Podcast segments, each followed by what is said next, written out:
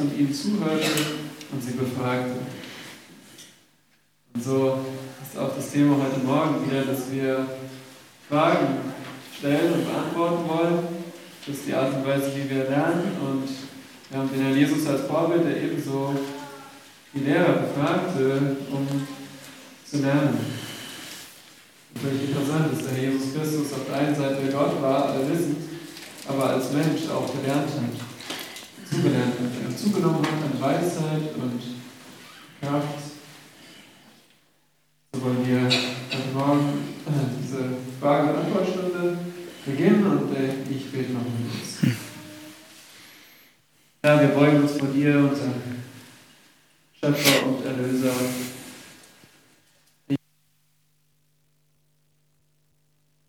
Dass unsere Priorität ist, das Wort Gottes zu lernen und zu tun. Hilf uns in unserem Verständnis zu wachsen und vor allem auch darin, dass wir danach handeln und Täter des Wortes sind, uns fragen, wie verändert das mein Denken und mein Handeln? Schenke uns Weisheit bei der Beantwortung dieser Fragen und uns allen aufmerksamen, aufmerksamen Geist zu hören, um dich besser kennenzulernen. Jesu Namen. Amen. Amen. Ja, dann beginne ich mal gleich mit der ersten Frage. Und wir gehen dann äh, dabei von der Reihenfolge der Bibelbücher von Anfang nach hinten, von bis hinten vor. Und zwar kennt ihr die Geschichte von Jakob, von äh, Isaak und seinen Söhnen Jakob und Esau. Da gibt es eine Frage zu dem Kapitel 27 in 1. Mose. Wir sehen ja dort in diesem Kapitel die Geschichte davon, dass Isaak seinen Sohn Esau segnen wollte und Jakob sich diesen Segen erschlich. Er hat seinen Vater betrogen, indem er sich als Esau ausgab. Und die Frage ist, warum ist dieser Segen, um den es hier geht, warum ist der so, so wichtig, so essentiell, dass Esau danach nicht äh, vollkommen erschüttert ist, dass Jakob an seiner Stelle gesegnet wurde. Jakob war das, äh, seiner Mutter war es so wichtig, dass er den Segen bekommt. Warum ist der Segen so essentiell? Genau, also wie du schon gesagt hast, es handelt sich hier um die Geschichte. Ähm, wie Jakob sich den Erstgeburtssegen hier erschleicht von seinem blinden Vater Isaac. Und einfach zunächst einmal, um, um das Ganze so ein bisschen ähm, in den Kontext zu bringen, das ist eine interessante Geschichte, weil wir sehen nämlich in diesem Kapitel, dass alle Beteiligten letztlich sündigen. Ja? Alle Beteiligten machen irgendwas verkehrt, außer Gott selbst natürlich, ja, der aber durch, diese ganze, durch dieses ganze Familiendrama, wie sich das eigentlich entwickelt hier, seinen souveränen Plan voranbringt und seinen, seinen Ratschluss ausführt in der Geschichte. Sein Heilsplan und die Versprechen, die er ursprünglich Abraham gegeben hat. Und der Segen hier ist deshalb so essentiell, weil er sich auf den Segen und das Versprechen an Abraham bezieht, das ursprünglich an Abraham gegeben wurde. Man kann das ähm, vor allem hier im Kontext sehen, am Ende des Kapitels, wenn ihr euch 1. Mose 27 anschaut, in Vers 29 spricht er diesen Segen aus und sagt, Völker sollen dir dienen und Geschlechter sich vor dir beugen, sei ein Herr über deine Brüder und die Söhne deiner Mutter sollen sich vor dir beugen, verflucht sei, wer dir flucht und gesegnet sei, wer dich segnet. Und insofern erinnert das an den Segen aus 1. Mose 12, wo dieses Versprechen zum ersten Mal an Abraham gegeben wurde, dass eben Abraham ein großes Volk werden würde, eine Nation, dass durch ihn die ganze, letztlich die ganze Welt gesegnet würde. Und so geht dieser Segen weiter. Und das Interessante hier ist einfach zu sehen, Jakob erschlich sich diesen Segen, aber eigentlich hätte er das nicht tun müssen. Ja, Gott hätte ihm diesen Segen auch so oder so gegeben. Aber letztlich war das jetzt hier die Art und Weise, wie Gott sein Versprechen an Abraham weiterführt, indem das sogar die Lüge und die Hinterlist eines Jakob und die Bosheit eines Esau und die äh, Parteilichkeit der beiden Eltern Isaac und Rebekka hier benutzt wird, um Gottes souveränen Plan oder Gottes Heilsplan voranzutreiben. Ist einfach ein, ein gutes Beispiel für uns zu sehen, wie die Sünde des Menschen auch den Heilsplan Gottes und die Versprechen, die er gegeben hat, eben nicht aufhalten kann. Und ich denke, das ist hier, und deshalb ist der Segen so essentiell, weil es geht hier um dieses Versprechen, das Gott ursprünglich Abraham gegeben hat. Und Isaak ignorierte das offenbar. Äh, in Kapitel 25, Vers 23 sehen wir diese klaren Worte an Rebekka. Vielleicht gehen wir nochmal kurz zurück. Ähm, Kapitel 25, 1. Ähm, Mose, Vers 23 ist es. Genau, und der Herr sprach zu ihr, zwei Völker sind in deinem Leib und zwei Stämme werden sich aus deinem Schoß scheiden und ein Volk wird dem anderen überlegen sein und der Ältere wird dem Jüngeren dienen. Also hier wird schon ganz klar gesagt, was Gottes Plan ist und Isaac ignorierte das offenbar ähm, und deshalb ist das auch, kann man das auch so wie so eine Art Gericht sehen über ihn, dass er dann betrogen wurde, weil Gott hier eben sagt, nein, ich werde Jakob segnen, ich werde, Jakob ist derjenige, der die Linie letztlich der Verheißungen des Messias letztlich weitertragen wird. Durch Jakob wird es geschehen. Ja, das ist so. Ja, gut, danke. Gehen wir weiter, Kapitel 30 sehen wir die Kinder von Jakob. Jakob hatte ja zwölf Söhne und wir sehen Kapitel 30, Vers 21. Und danach gebar sie, das ist Lea, eine Tochter und gab ihr den Namen Dina. Also Lea und Jakob haben eine Tochter, die heißt Dina. Ähm, später dann in Kapitel 46, Vers 7 lesen wir den Vers. Jakob, also Jakob und all seine Nachkommenschaft mit ihm, die kamen nach Ägypten seine Söhne und die Söhne seiner Söhne mit ihm, seine Töchter und die Töchter seiner Söhne. Seine ganze Nachkommenschaft brachte er mit sich nach Ägypten. Und ist die Frage, wieso Töchter? Wir haben doch nur von einer Tochter gelesen, von Dina. Sind damit auch andere Verwandte gemeint? Was ist mit den Töchtern von Jakob? Ja, das ist natürlich auch eine interessante Frage, vor allem auch. Ähm sehr gut beobachtet hier, sehr scharfsinnig, ähm, einfach das zu sehen. Mir würden solche Dinge vielleicht manchmal nicht so auffallen, weil ich bin nicht so der Typ, der so auf, wenn ich jetzt so die Bibel lese, so Enkel und Enkelinnen und so Familien.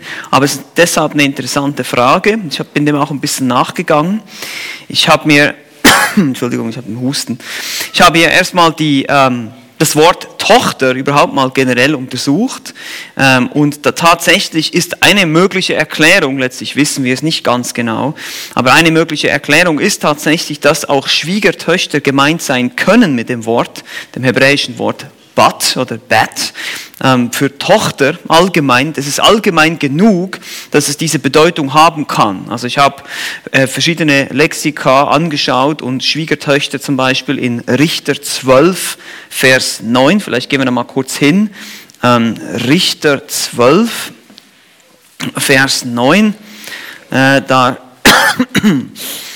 steht etwas von dem Richter, ähm, also ich, lese auch Vers 8 hier, äh, nach ihm richtete Ibsan von Bethlehem aus dem Volk Israel, der hatte 30 Söhne, entließ 30 Töchter aus seinem Haus und nahm seinen Söhnen 30 Töchter von auswärts. Also seht ihr, das Wort Töchter wird hier eindeutig für Schwiegertöchter verwendet. Er nahm 30 Töchter von auswärts als Ehefrauen und richtete Israel sieben Jahre lang. Das ist nur einfach ein Beispiel. Ein anderes Beispiel wäre Ruth 1.11 im Buch Ruth wo ebenfalls das Wort in einer solchen Art und Weise benutzt wird. Ähm, das ist Naemi, spricht zu ihren Schwiegertöchtern eigentlich, aber Naemi sprach, kehrt um meine Töchter, sagt sie hier. Warum wollt ihr, mir, äh, warum wollt ihr mit mir gehen? Trage ich denn noch Söhne in meinem Schoß, die eure Männer werden könnten? Also das Wort Tochter ist, ist in dem Sinne allgemeiner, wird allgemeiner benutzt, zum Teil sogar als Adoptivtochter. Esther wird auch als Tochter bezeichnet in Esther 2, Vers 7. Es ist also interessant, einfach zu, einmal zu sehen, dass dieses Wort ein größeres Bedeutungsfeld hat. Und das ist ja oft so. Wenn wir Worte untersuchen, müssen wir natürlich dann immer schauen, okay, was ist der Zusammenhang, was ist der Kontext. Ähm, und anhand des Kontextes kann man dann auch sehen, zum Beispiel das Wort Sohn im Hebräischen wird auch sehr oft einfach allgemein als Nachkomme verwendet. Also es kann zum Beispiel auch ein, eine, wie sagt man, ein, eben die Söhne der Söhne sein, also sagt man Großsohn oder Enkelsohn oder Enkelsohn sagt man auf Deutsch, genau. Bei uns sagt man Großkind in der Schweiz. Ne? Äh, deshalb kommt man das immer durcheinander. Aber das kann auch damit gemeint sein. So ist zum Beispiel Jesus der Sohn Davids. Er ist ja nicht der direkte Sohn Davids, das sowieso nicht, aber er ist ein Nachkomme. Also hier seht ihr auch, diese Worte werden flexibler benutzt, als wir das vielleicht heute in unserem Sprachgebrauch benutzen. Auch wird in diesem Vers, jetzt vielleicht nochmal um zurückzugehen zu 1. Ähm, Mose 46, äh, es wird in diesen Versen wird eine sehr allumfassende Aussage gemacht.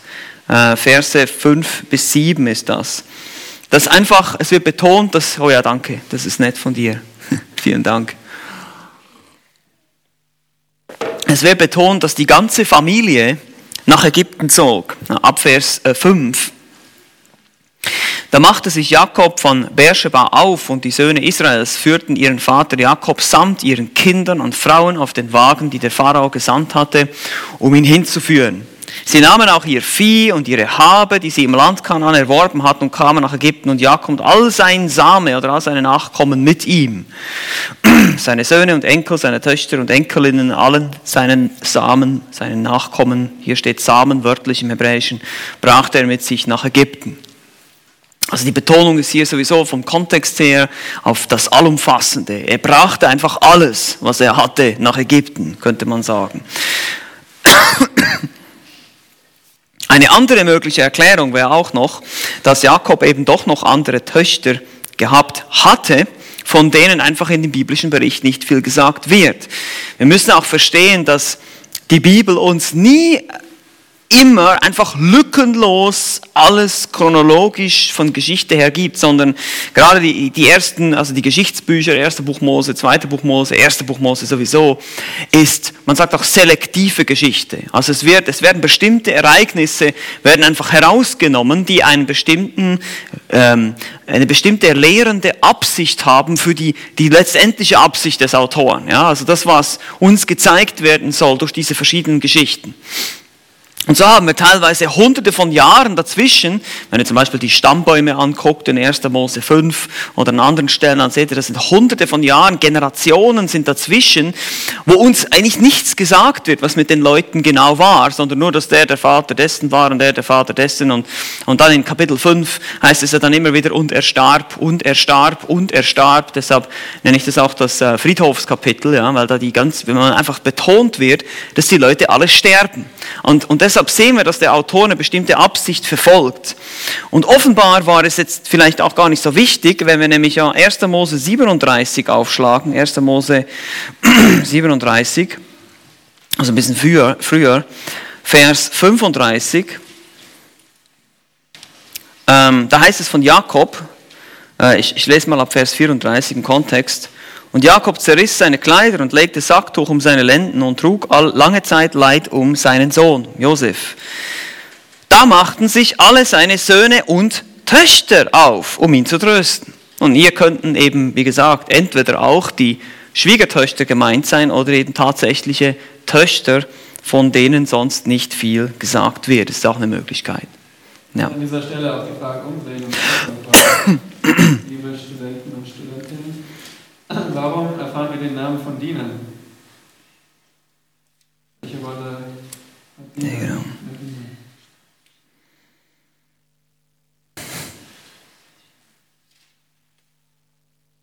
Hier ist vielleicht nicht so ein Begriff, aber wenn ihr im Kapitel 34 aufschlagt in 1. Mose, seht ihr, dass Dina von Sichem, von diesen Einwohnern im Land Kanaan, äh, vergewaltigt wird und das dann ein Anlass ist für die Söhne von Jakob, Rache zu üben. Mhm. Und man da dann sieht, wie die Familie einfach moralisch den Bach geht und Gott sie aus diesem Land herausholen muss, damit sie nicht mehr von diesen Kananitern weiter moralisch beeinflusst werden, in Ägypten schön ihr eigenes Land haben, isoliert sind, Die Ägypter haben die Hirten verabscheut und so Gott sein, äh, sein beginnendes Volk vor weiterer romanischer Vollkommenheit bewahrt hat. Deswegen erfahren wir Dinas Namen. Dina hat nachher eine wichtige Rolle, eine tragische Rolle in der Geschichte. Und so, wie Pascal sagte, es ist selektive Geschichte. Wir erfahren das, was wir wissen müssen. Genau. Okay? Gut, gehen wir ins zweite Mose. Kapitel 4 ist auch eine Frage, die häufig gestellt wird, wenn man zweite Mose liest, stößt das irgendwie auf, eine eigenartige Begebenheit. Mose äh, kehrt nach Ägypten zurück. Auf dem Weg trat Gott, trat Jahwe ihm entgegen und wollte ihn töten. Seine Frau Zipporah, Moses Frau, beschnitt ihren Sohn und sagte, wahrhaftig, du bist mir ein Blutbräutigam. Die Frage ist ja, wen wollte Gott hier töten? Und äh, woher weiß Zipporah, was sie da tun muss? Wieso hat Gott Mose nicht gesagt, dass er seine Söhne beschneiden muss? Was sagst du dazu? Ja, also erstmal in äh, Vers 24, schauen wir uns das mal an. Hier heißt es ja, es geschah aber, als er unterwegs war, oder in der Herberge war, da trat ihm der Herr entgegen und wollte ihn töten. Und dann in Vers 25 wird der Name von Zippora erwähnt. Da nahm Zippora einen scharfen Stein und beschnitt ihren Sohn. Ja, und ähm, deshalb schlussfolgert man hier im Zusammenhang, dass das er Mose ist, also nicht der Sohn, nicht den Sohn wollte Gott töten, sondern tatsächlich Mose. Er stellt sich Mose entgegen. Das ist auch im Kontext hier äh, zu, Vers, zu den restlichen Versen zu sehen. Vers 21 äh, sehen wir, dass der Herr zu Mose sprach, wenn du wieder nach Ägypten kommst, achte darauf und er gibt ihm Anweisungen in Vers 22 und du sollst zum Pharao sagen und dann Vers 23, darum sage ich dir, also das ist dann die, die Sache, die er sagen soll, lass meinen Sohn ziehen, damit er mir dient, wenn du dich aber weigern wirst und so weiter. Und dann hier im Zusammenhang heißt es, es geschah aber, als er unterwegs war. Also es muss sich auf Mose beziehen, dass Gott ihm entgegenstand. Nun, die Frage war hier auch noch, woher weiß Zippora, was sie tun muss. Ähm, das wiederum äh, sind immer wieder diese Fragen, die aufkommen, weil uns hier eben wiederum nur Geschichte gegeben wird, so viel wie wir wissen müssen. Sie wusste es offenbar, weil sie tat es. Ähm, Mose kannte, Mose hat das ja alles aufgeschrieben. Er kannte die Geschichte Abrahams, er kannte, ich sag mal so, Mose kannte 1. Mose 17, ja, auch wenn es vielleicht noch nicht niedergeschrieben war. Also wir müssen davon ausgehen, dass er wusste von Gott, wer er war und was er tun sollte. Irgendwoher wusste es. Genau dasselbe sehen wir auch an, an anderen Stellen manchmal in, in, äh, an, in den Anfängen bei Adam und Eva, dass sie gewisse Dinge wussten, dass sie zum Beispiel Opfer brachten, obwohl davor nichts gesagt wird von irgendwelchen Opfergesetzen, also Kain und Abel. Also hier wird uns, wie gesagt, nicht immer alles wurde uns aufgeschrieben und deshalb ist das sehr wohl gut möglich, dass Zippora oder auch Mose, dass die das wussten, dass Gott das von ihnen verlangte. Das war das Bundeszeichen, das war dem Herrn wichtig. Das lesen wir in 1. Mose 17, Verse 10 bis 14. Da können wir mal hingehen kurz. 1. Mose 17, ah, die Verse 10 äh, bis 14. Ja, du kannst es gerne lesen. Dies ist mein Bund, den ihr halten sollt zwischen euch beschnitten werden. Und zwar sollt ihr am Fleisch eurer Vorhaut beschnitten werden. Das wird das Zeichen des Bundes sein zwischen mir und euch. Im Alter von acht Jahren soll alles, was männlich ist, bei euch beschnitten werden, durch eure Generation. Der im Haus geborene und der von irgendeinem Fremden für Geld erkaufte, gekaufte Sklave, der nicht von deiner Nachkommenschaft ist. Beschnitten werden muss der in deinem Haus geborene und der für dein Geld gekaufte Sklave. Und mein Bund an eurem Fleisch soll ein ewiger Bund sein, ein unbeschnittener männlicher, aber der am Fleisch seiner Vorhaut nicht beschnitten ist. Diese Seele soll ausgerottet werden aus ihrem Volk. Mein Bund hat er ungültig gemacht. Mhm. Gerade in Vers 14 sehen wir diese Aussage, wie ernst Gott dieses Bundeszeichen nimmt. Wer sich nicht beschneiden lassen will oder beschneiden lässt, der wird ausgerottet werden. Wer das nicht praktiziert, wer diesem Gebot nicht Folge leistet. Jetzt gehen wir nochmal zurück zu 2. Mose 4. Und interessant ist hier auch, ähm, dass, ich lese es einfach mal vor, was ich hier habe. Ihr habt es auch teilweise in euren Notizen der Studienbibel, könnt ihr nachlesen, wer die Studienbibel hat. Ähm, die Erwähnung von Zipporas Namen deutet darauf hin, dass sich die Personalpronomen auf Mose beziehen, das habe ich schon gesagt im Kontext. Mit ihrem plötzlichen und schnellen Beschneiden ihres Sohnes fällte sie ein Urteil und verstand offenbar, dass die Lebensgefahr, in der ihr Mann steckte, daran lag, dass die Familie nicht das Bundezeichen trug. Wir haben vorhin gesehen, 1. Mose 17, man soll alles, seinen gesamten Haushalt, alles was männlich ist, soll beschnitten werden. Und sie trug dieses Bundeszeichen offenbar nicht, das Abraham und allen seinen Nachkommen gegeben worden war. Ihre Beurteilung, du bist mir ein Blutbräutigam, zeigt, wie sehr sie selbst diesen Ritus der Beschneidung verabscheute, den Mose hätte durchführen sollen. Also sie war offenbar nicht so glücklich darüber, über diesen Ritus. Und das könnte auch ein Grund gewesen sein, zum Beispiel, und da können wir wieder nur mutmaßen, weil es uns nicht in der Schrift gesagt wird, warum Mose das vielleicht vernachlässigt hat. Vielleicht äh, wollte er da einfach, ist er da vielleicht einen Kompromiss eingegangen und wollte seine Frau nicht verärgern und so weiter. Das Ergebnis war jedoch, dass Gott die Drohung, ähm, Entschuldigung, bin ein bisschen verrutscht hier, ihre Beurteilung eben, dass sie diesen Ritus der Beschneidung verabscheute, den Mose hätte durchführen sollen. Das Ergebnis war jedoch, dass Gott die Drohung fallen und Mose davonkommen ließ. Diese Reaktion Gottes betont auf dramatische Weise, wie ernst es ihm mit dem vorgeschriebenen Zeichen ist. Also wir lernen hier auch wieder von der Heiligkeit Gottes, wie ernst Gott oder wie ernst die Sache ist mit Gottes Geboten. Jetzt in diesem Fall war es die Beschneidung. Es geht also darum, dass Mose aus irgendeinem Grund seinen Sohn noch nicht hat beschneiden lassen, so wie er es hätte tun sollen, und sein Leben, um sein Leben zu retten, beschnitt Zippora dann den Sohn. Und es sieht eben so aus, als ob sie das widerwillig gemacht hat. Und da könnte vielleicht die Ursache sein für den Kompromiss, warum Mose das getan hat oder eben nicht getan hat, was er hätte tun sollen. Wir sehen überhaupt im Kapitel 4, und das ist auch interessant, der gesamte Zusammenhang hier, äh, das, äh, wie Mose ja auch ähm, schlussendlich mit Gott äh, widerstrebt, ja, wie er sagt, ich bin kein guter Redner und du hast dir sozusagen den falschen Mann ausgesucht, um das zu tun. Also wir sehen so, sowieso schon im gesamten Kontext so ein Muster von ähm, einem gewissen Widerstreben oder ja, ich mache das nicht und ich will das nicht machen. Äh, ist auch verständlich, dass Mose nicht da zum Pharao gehen wollte und das tun. Aber äh, das ist vielleicht auch noch interessant hier der Zusammenhang, dass das vielleicht auch einfach so, ja, ich will da mich lieber nicht zu sehr, ähm, ich will mich davon distanzieren. Genau. Okay, gut. Dann gehen wir weiter. Äh, 2. Mose sehen wir dann bald die Plagen auf Kapitel 7. Sehen wir diese zehn Plagen. Und da ist einfach die Frage, wir sehen bei den äh, ersten Plagen, dass auch die Zauberer des Pharao, äh, werden sie hier genannt, die Wahrsagepriester in meiner Übersetzung, die mhm.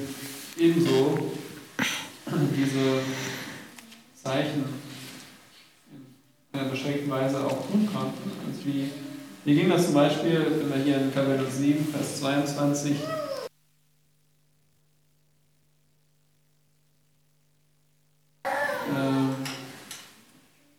stinkend.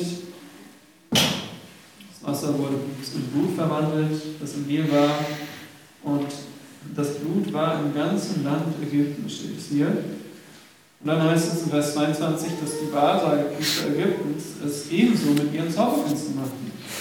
Und so wie ich die Frage verstehe, ist es einfach, okay, wenn schon alles äh, Wasser zu Blut wurde, hier konnte dann noch Wasser übrig sein. Nun, wenn wir in Vers 24 lesen, steht ja, alle Ägypter aber gruben in der Umgebung des Nil nach Wasser zu trinken. Vom Wasser des Nil konnten sie nicht trinken. Also wir mussten jetzt einfach noch Wasser, äh, nach Wasser graben, noch mehr Wasser, überhaupt etwas Trinkbares zu haben. Und die Wahrsagepriester, diese Wahrsagepriester Ägyptens konnten jetzt ebenso dieses Wasser in Blut verwandeln. Da kam wohl das Wasser her. Und dann Kapitel 8, Vers 3 heißt es, äh, dass die Frösche kamen als zweite Plage.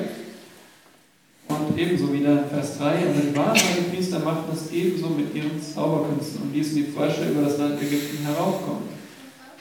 Da sehen wir jetzt keinen Widerspruch, weil da waren halt sehr viele Frösche im Land und die Wahrsagepriester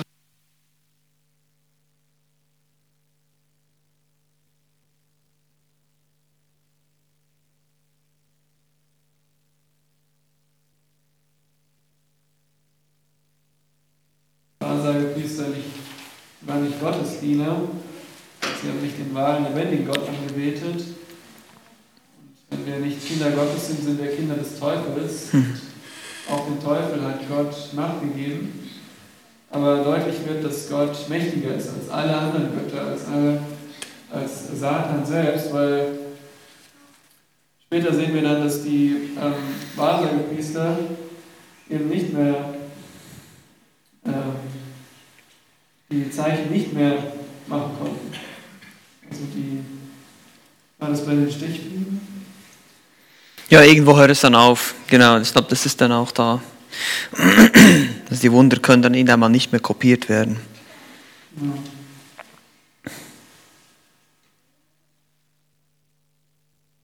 Jetzt gerade nicht, aber ja. Ja, ja. Äh, 8,14? 8,14, ja. Äh, genau, bei den Mücken. Aber sie konnten also die Mücken schon, die dritte Plage ja. konnten sie schon nicht mehr kopieren. Also zeigt sich, dass Gott souverän ist. Ja, ähm, ich denke, das ist ein ganz wichtiger Punkt, den du angesprochen hast, wie äh, wir müssen wir dürfen, und das habe ich euch ja auch schon gesagt, jetzt äh, in den Predigten, wenn es über die Geistesgaben geht, über die Situation in Korinth und die charismatische Bewegung, dass Zeichen und Wunder an und für sich nicht immer nur ein Beweis sind, dass Gott am Werk ist. Das heißt, der Teufel kann bestimmte Dinge kopieren. Ähm, es gibt äh, immer wieder Berichte von Leuten, die eben schwarze Magie praktizieren oder irgendwelche Sachen, Gläser rücken und das funktioniert tatsächlich. Wenn ihr euch vorstellt, ihr habt einen Tisch und ihr habt da drauf ein Glas und wir meditieren jetzt alle um diesen Tisch herum und dann kommt einfach ein Dämon und schiebt dieses Glas mal kurz ein bisschen über, die, über den Tisch. Das ist doch keine Kunst, sowas zu machen für den Teufel, sowas, ich sage immer, sowas zu organisieren. Ja, für uns ist das, das nicht, boah, für Leute, die materialistisch denken, ist es dann ein Wunder. Aber wir verstehen von der Schrift her, dass es diese Geister gibt, diese Dämonen gibt, die eben gegen uns arbeiten. Und so äh, sehen wir auch in der Bibel immer wieder, dass Magier bestimmte äh, Dinge tun können und äh, fähig sind, vielleicht eben bis zu einem gewissen Grad äh, Gott, äh, Gottes Wunder nachzumachen. Was aber interessant und bezeichnend ist, ist, sie können die Plage nicht umkehren. Ja, sie konnten sie nur kopieren und das hat eigentlich überhaupt keinen Nutzen gehabt. Sie haben, sie haben einfach noch mehr Wasser in Blut verwandelt oder sie haben noch mehr Frösche hervorgebracht. Aber das hat ja überhaupt nichts geholfen. Das wäre eigentlich ein Beweis gewesen ihrer Kraft, wenn sie gesagt hätten, wir können das jetzt wieder rückgängig machen. Wir können die Plage abwenden. Unsere Götter sind mächtiger als dieser Gott der Israeliten. Aber das war eben nicht der Fall. Und all diese Plagen richteten sich ja letztlich gegen einzelne Götter Ägyptens. Der Nil wurde als Gottheit verehrt und andere Götter auch wurden, äh, zum Beispiel ähm, der Sonnengott, ja, äh, das war glaube ich Ra, wenn ich mich recht erinnere, äh, dass die Sonne verdunkelt wurde. Und so hat Gott immer wieder gezeigt, dass er mächtiger ist als die Götter Ägyptens. Und der letzte Gott, der dann auch noch äh, dargestellt wurde als entmachtet und besiegt, war der Pharao selbst und sein Sohn starb. Ja, also der Pharao wurde auch als Gott verehrt. Und daher diese Plagen war eine ganz eine, eine bildliche Lektion für die Israeliten, ähm, dass Gott eben der mächtige Gott ist, der Allmächtige, der über allen anderen Göttern steht und alle anderen Götter eben keine Chance haben. Und deshalb äh, konnten diese Zauberer mit ihren Zauberkünsten vielleicht in gewisser Weise diese Dinge nachäffen, nachkopieren, aber es hat dann eben alles seine Grenzen gehabt. Und das ist in der heutigen Zeit nicht anders. Ja, wenn wir in der heutigen, heutigen Zeit schauen, äh, wenn von Zeichen und Wundern die Rede ist, da müssen wir immer aufpassen, vorsichtig sein. Wir wissen auch, dass der letztliche Antichrist ebenfalls Zeichen und Wunder tun wird. Äh, es heißt, dass er Feuer vom Himmel äh, herunterlassen, äh, wird Feuer vom Himmel, wie sagt man, herunterlassen kommen. Ich kann das nicht mehr sagen.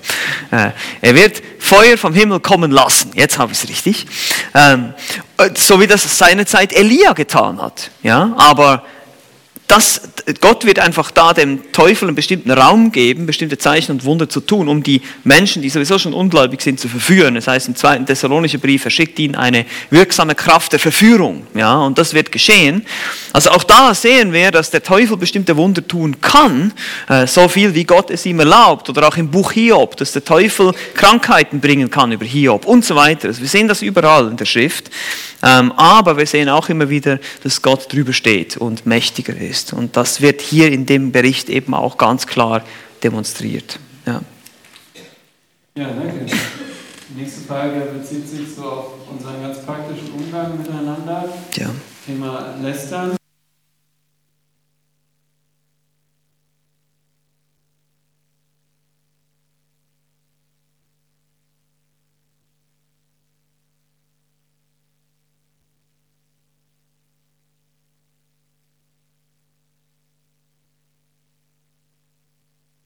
Genau. Ähm, also ich glaube, grundsätzlich müssen wir uns hier natürlich immer wieder Gedanken machen. Wir sind, äh, wir, wir, kennen alle die Warnung aus Jakobus 3 wegen unserer Zunge oder auch äh, Sprüche 10, Vers 19. Vielleicht könnt ihr das mal aufschlagen. Das ist einfach so grundsätzlich.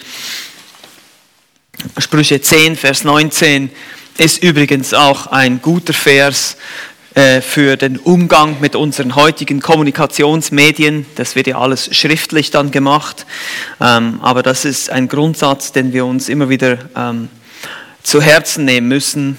Sprüche 10, Vers 19 heißt es, wo viele Worte sind, da geht es ohne Sünde nicht ab. Wer aber seine Lippen im Zaum hält, der ist klug. Also das ist einmal grundsätzlich. Wir müssen erstmal die, die Lippen oder unsere Zunge im Zaum halten und sagen, okay, wenn ich das jetzt sage, ja, und mir die Frage stellen, ist es jetzt hilfreich für die Person, um die es geht? Ähm, kann ich dieser Person dabei helfen oder nicht? Und dann da werden wir relativ schnell feststellen, ah, Vielleicht sollte ich das jetzt nicht dieser Person erzählen, sondern direkt auf die entsprechende Person zugehen, die es betrifft. Und das ist eigentlich das, was Lästern ist. Wenn ich schlecht rede, das kann auch die Wahrheit sein, ja. Aber wenn ich schlecht rede über eine Person mit dem Ziel, sie in ein schlechtes Licht zu rücken, letztlich machen wir das manchmal unbewusst, aber letztlich tun wir das, wenn ich zum Beispiel über eine Person etwas sage, was vielleicht sogar wahr ist, aber sie dann doch in ein schlechtes Licht rückt und ich das einer anderen Person sage, die damit überhaupt nichts zu tun hat, ist das nötig? Ist das, ist das hilfreich? Ist das liebend? Ich denke nicht. Also es ist einfach so der Grundsatz. Ich kann sogar die Wahrheit über eine Person sagen und trotzdem lästern. Ähm, oft müssen wir auch prüfen, ob das wirklich die Wahrheit ist. Äh, manchmal ist es auch nur unsere eigene Interpretation bestimmter Fakten. Ja, die, diese Person hat vielleicht irgendwas zu mir gesagt in einem bestimmten Tonfall und ich interpretiere das in einer bestimmten Art und Weise und das ist dann für mich die Wahrheit. Ja, also müssen wir sehr vorsichtig sein. Na, auch wenn wir denken, wir haben die Tatsachen alle zusammen, kann es manchmal sein, dass wir uns trotzdem täuschen äh, und wir vielleicht auch nicht das ganze Bild haben oder nicht die Absicht dieser Person richtig verstanden haben. Und dann ist es sowieso besser, besser, und das ist einfach ein Grundsatz, dass ich dann auf diese Person zugehe und nicht zuerst mit zwei oder drei oder einer anderen Person über diese Dinge rede. Ja, ich habe das schon oft erlebt, dass Leute kommen und sagen, ja, der und der hat das und das gesagt, und dann sage ich, warum sagst du das mir? Ich will das gar nicht wissen, das geht mich gar nichts an. Hast du die, hast, oder ich frage erstmal, hast du diese Person schon unter vier Augen konfrontiert? Und dann ist die Antwort oft nein. Dann sage ich, ja, warum sagst du das mir? Sagt es erst diese Person. Und wir müssen nicht gleich, wenn ich sage Konfrontation, dann muss es ja nicht so sein, dass ihr da gleich auf die Person zugeht und sagt, ah, du Sünder und so, was hast du getan? Ja, sondern ich kann ja einfach mal nachfragen. Hey, wie hast du das gemeint? Ich habe das letzte irgendwie nicht ganz richtig verstanden. Wie war diese Aussage von dir? Wie sollte ich das verstehen? Weil irgendwie kam das so ein bisschen komisch rüber oder so. Ich möchte das einfach klarstellen, dass da nichts zwischen uns ist. Also man kann das ja auch ganz... Ähm, sagen wir mal, demütig angehen. Man muss nicht gleich einen Finger erheben und sagen, du hast gegen mich gesündigt.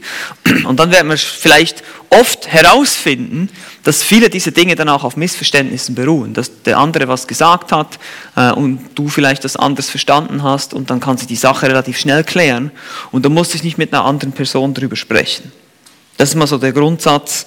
Matthäus 18, äh, die Schritte der Gemeindezucht, dass ich erst auf die Person zugehe, unter vier Augen mit der Person spreche und erst wenn die Person nicht einsichtig ist und nicht bußfertig ist und einfach widerspricht und was weiß ich, dann kann man zwei oder drei Zeugen hinzunehmen. Aber selbst dann muss ich den Zeugen nicht alles erzählen vorher, sondern ich nehme sie einfach hinzu, damit die Zeugen dann auch bezeugen können, dass ich zum Beispiel die Person in Liebe ermahnt habe oder dass die Person mich in Liebe ermahnt hat oder wie auch immer, dass es mit rechten Dingen zugeht, was wir hier machen. Oder dass es sich wirklich um eine Sünde handelt und nicht nur um eine Vorliebe und so weiter. Das soll von den Zeugen sozusagen bestätigt oder eben nicht bestätigt werden.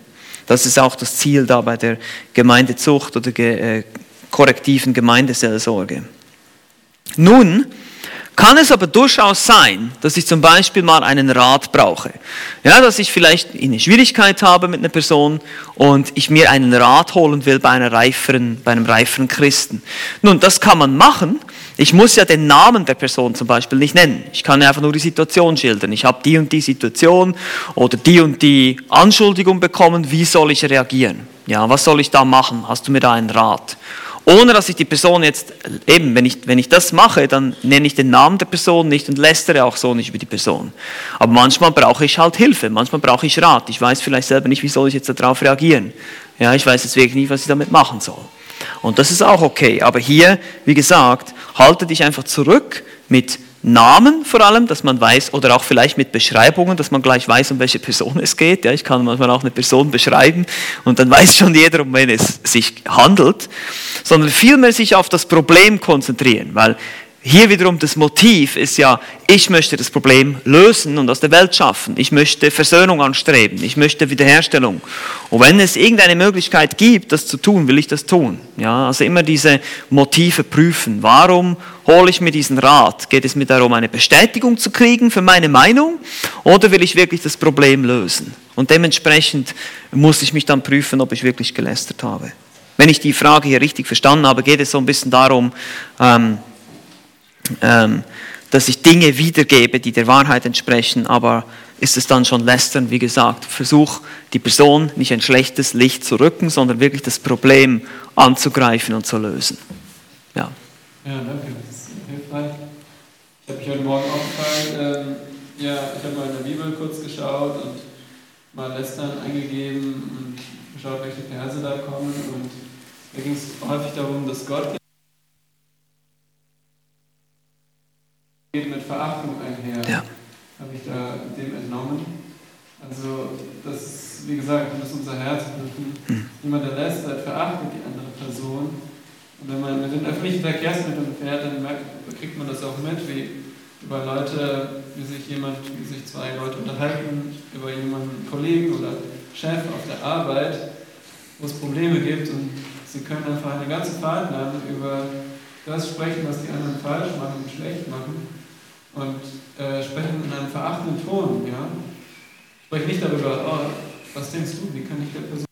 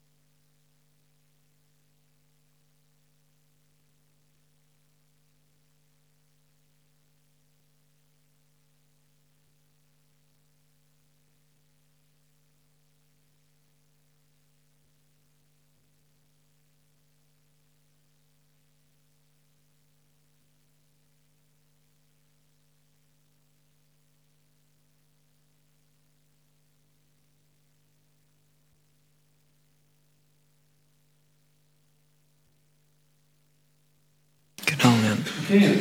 Gut. Äh, gehen wir weiter zu 1. Korinther 5. Das Neue Testament. So haben wir schon gehört von Pascal.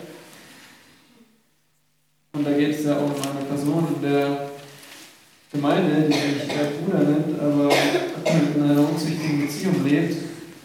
Paulus sagt dann, dass wir nicht ähm, mit dem Sauerteig der Großheit und Schlechtigkeit Gemeinschaft haben sollen.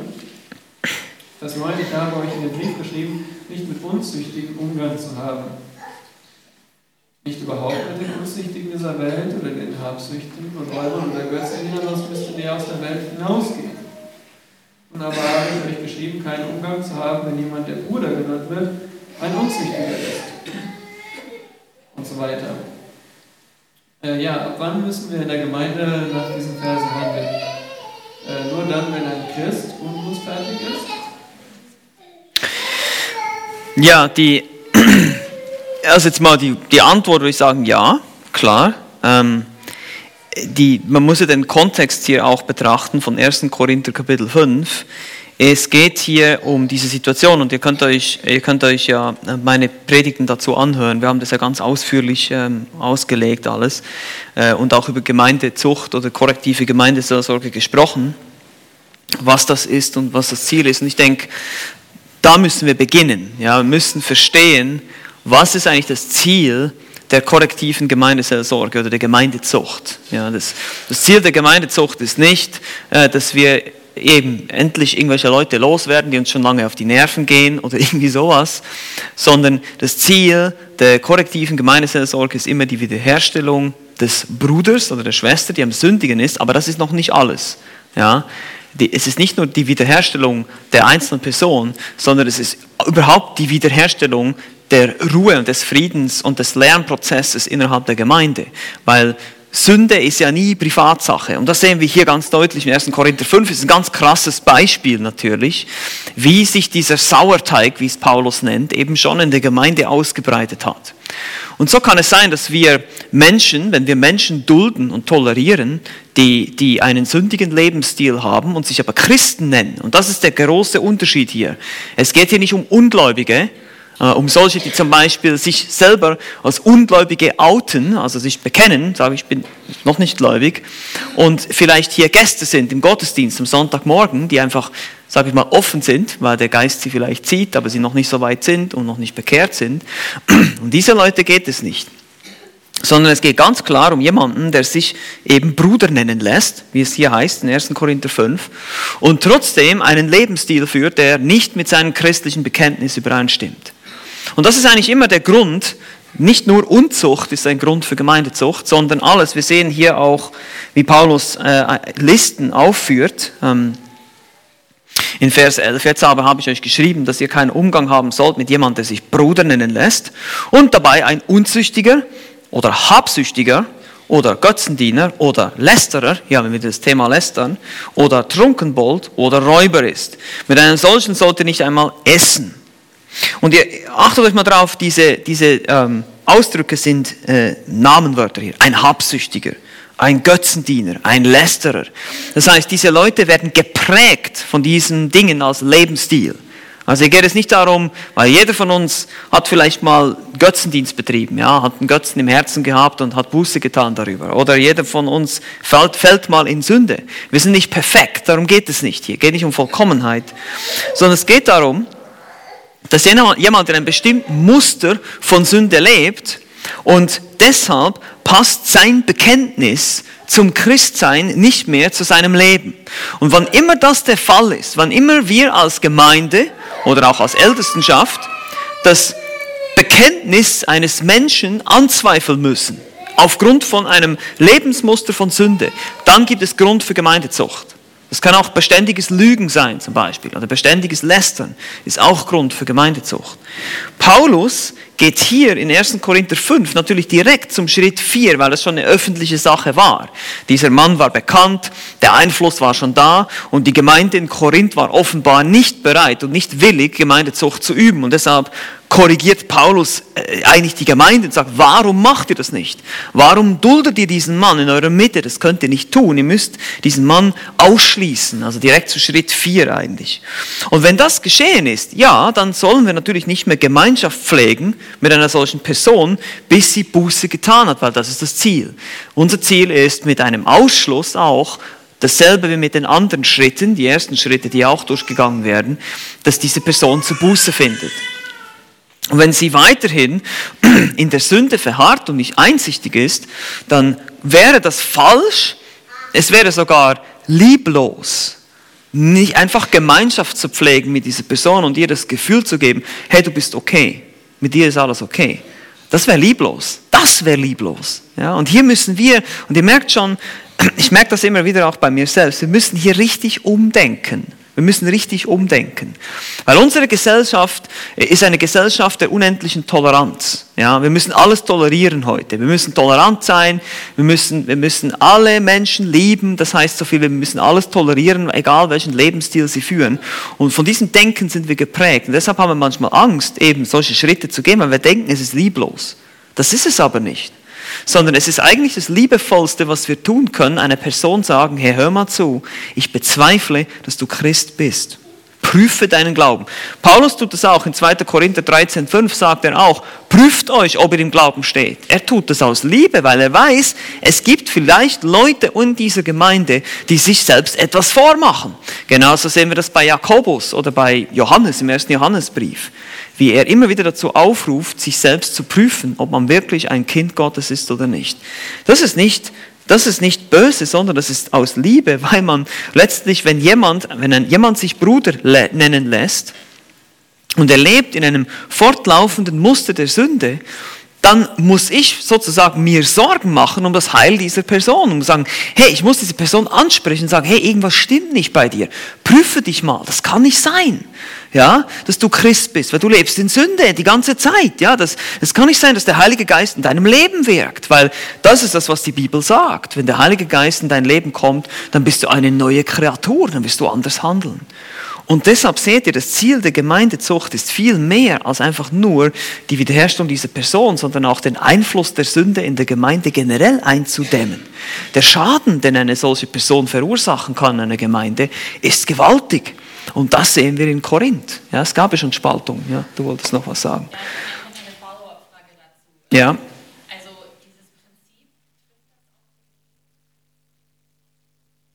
Ja. In deinem Leben gekommen ist und sich Bruder nennen lässt und doch so lebt, ähm, ist das irgendwie jeder sogenannte Christ da draußen, der aber nicht so lebt,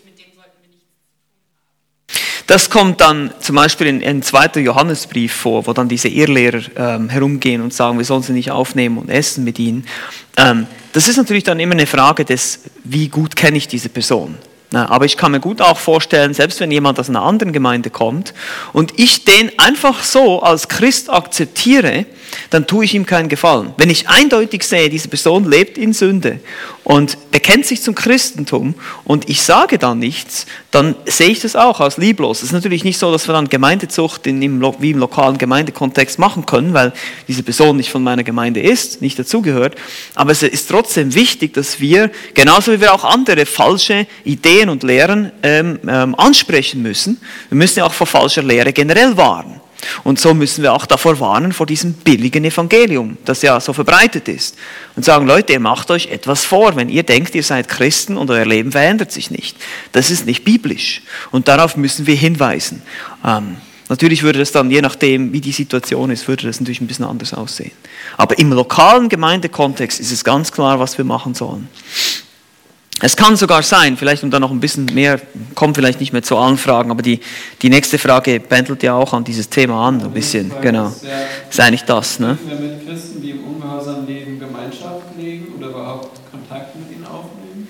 Genau, und ich denke auch da, der Kontakt sollte vor allem darauf abzielen, diese Leute zur Buße aufzurufen. Ich glaube nicht, dass es sinnvoll ist, eine Freundschaft zu pflegen mit einer Person, die offensichtlich in Sünde lebt und sich Christ nennt. Das, das ist der große Unterschied. Wenn, es, wenn, er, wenn, er nicht in, wenn er nicht Christ ist und in Sünde lebt, ja logisch, er ist ein Ungläubiger. Was erwarten wir von ihm? Aber wenn jemand denkt, er sei gläubig und eigentlich schon so wie selbst verführt ist, sich selber schon hinters Licht führt und in der Gefahr steht, einer dieser Personen zu sein, die eines Tages vor Jesus steht und Jesus wird zu ihm sagen, äh, ich kenne dich nicht, ja, was nennst du mich Herr, Herr und tust nicht, was ich sage?